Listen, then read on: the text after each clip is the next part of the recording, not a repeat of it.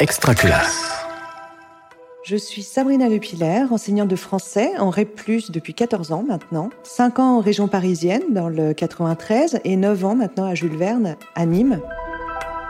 Les énergies scolaires. Le podcast à l'écoute de toutes les énergies qui font école.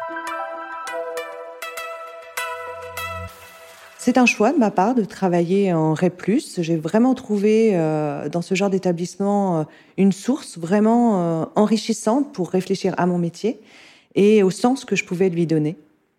L'option design a été mise en place il y a quatre ans maintenant par la rectrice elle-même de l'académie qui a chargé en fait Monsieur Lagarigue, inspecteur d'art appliqué à Toulouse, de sa mise en place. Il a donc sollicité Lucille Mousson, qui est un designer, une designer professionnelle et qui n'était pas du tout euh, enseignante à la base. Euh, moi-même, ayant fait des études d'art, en fait, en parallèle à mes études de littérature, j'ai toujours vraiment accordé une place importante à ce domaine dans ma pratique. Le courant est tout de suite passé et on a su vraiment euh, conjuguer tout au long de ces années ces idées créatrices avec bah, mon expérience pédagogique.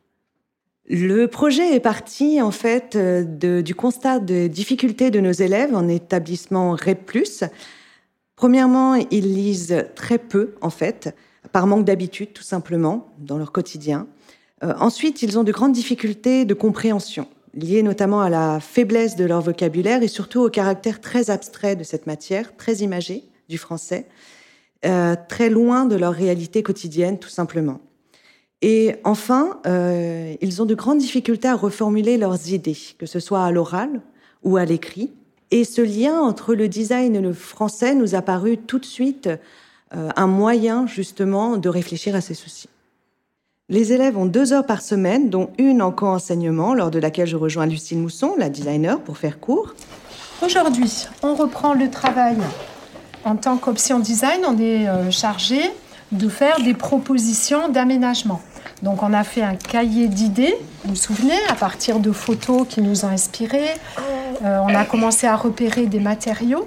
Qui est-ce qui peut me dire avec quel euh, matériel, quel support on va travailler avec le cartoplume, en fait, on va dessus, on va d'abord tracer euh, du coup les choses qu'on va découper par rapport aux maquettes, et après, quand on aura tracé au crayon bah, les maquettes, et ben on va les découper. Le dispositif peut se faire de différentes façons. Soit je parle pendant que Lucille circule ou vice-versa pour aider les élèves, tout dépend de l'approche en fait que l'on veut donner de la séance. Soit nous intervenons et circulons toutes les deux en classe entière ou en groupe de niveau également pour permettre la différenciation et aider les élèves un peu plus en difficulté. Ou enfin en atelier lors des pratiques manuelles telles que la couture, la pyrocie, le modelage ou encore le moulage. La chose la plus importante, c'est la sécurité. Oui, c'est les doigts en arrière, fais encore ce que vous avez déjà dit. Tu mets bien tes doigts ici. la grosse tête là de Tu appuies sur la règle. Par contre, le cutter, il est très léger, comme une plume. D'accord Tu ne cherches pas à traverser la matière du premier coup. Tu fais plusieurs passages très légers. Allez, On a pu constater plusieurs bienfaits liés euh, à ce co-enseignement et à ce projet.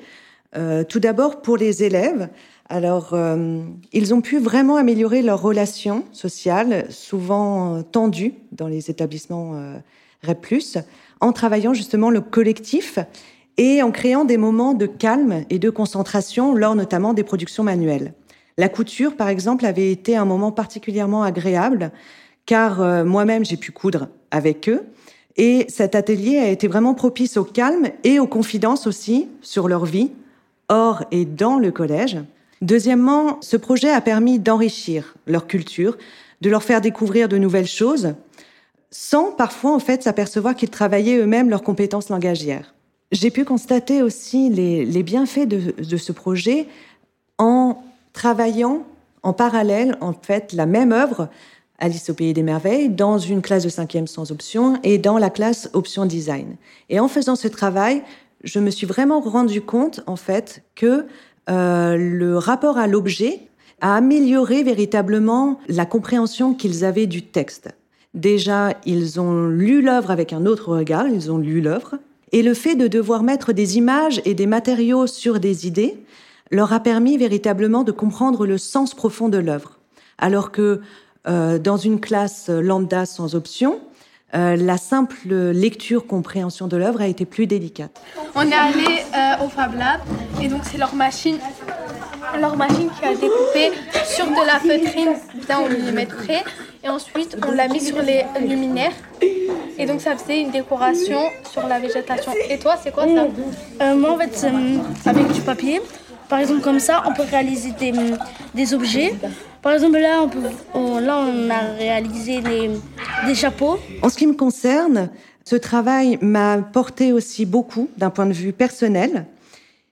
Il a fait évoluer ma pédagogie en acceptant le regard des autres grâce au co-enseignement qui n'est difficilement euh, accepté aussi par les enseignants. C'est difficile en fait de- d'avoir le jugement d'un père sur sa pratique et surtout, euh, cela m'a permis de créer un lien nouveau avec les élèves, un lien beaucoup plus proche et de les connaître euh, beaucoup mieux.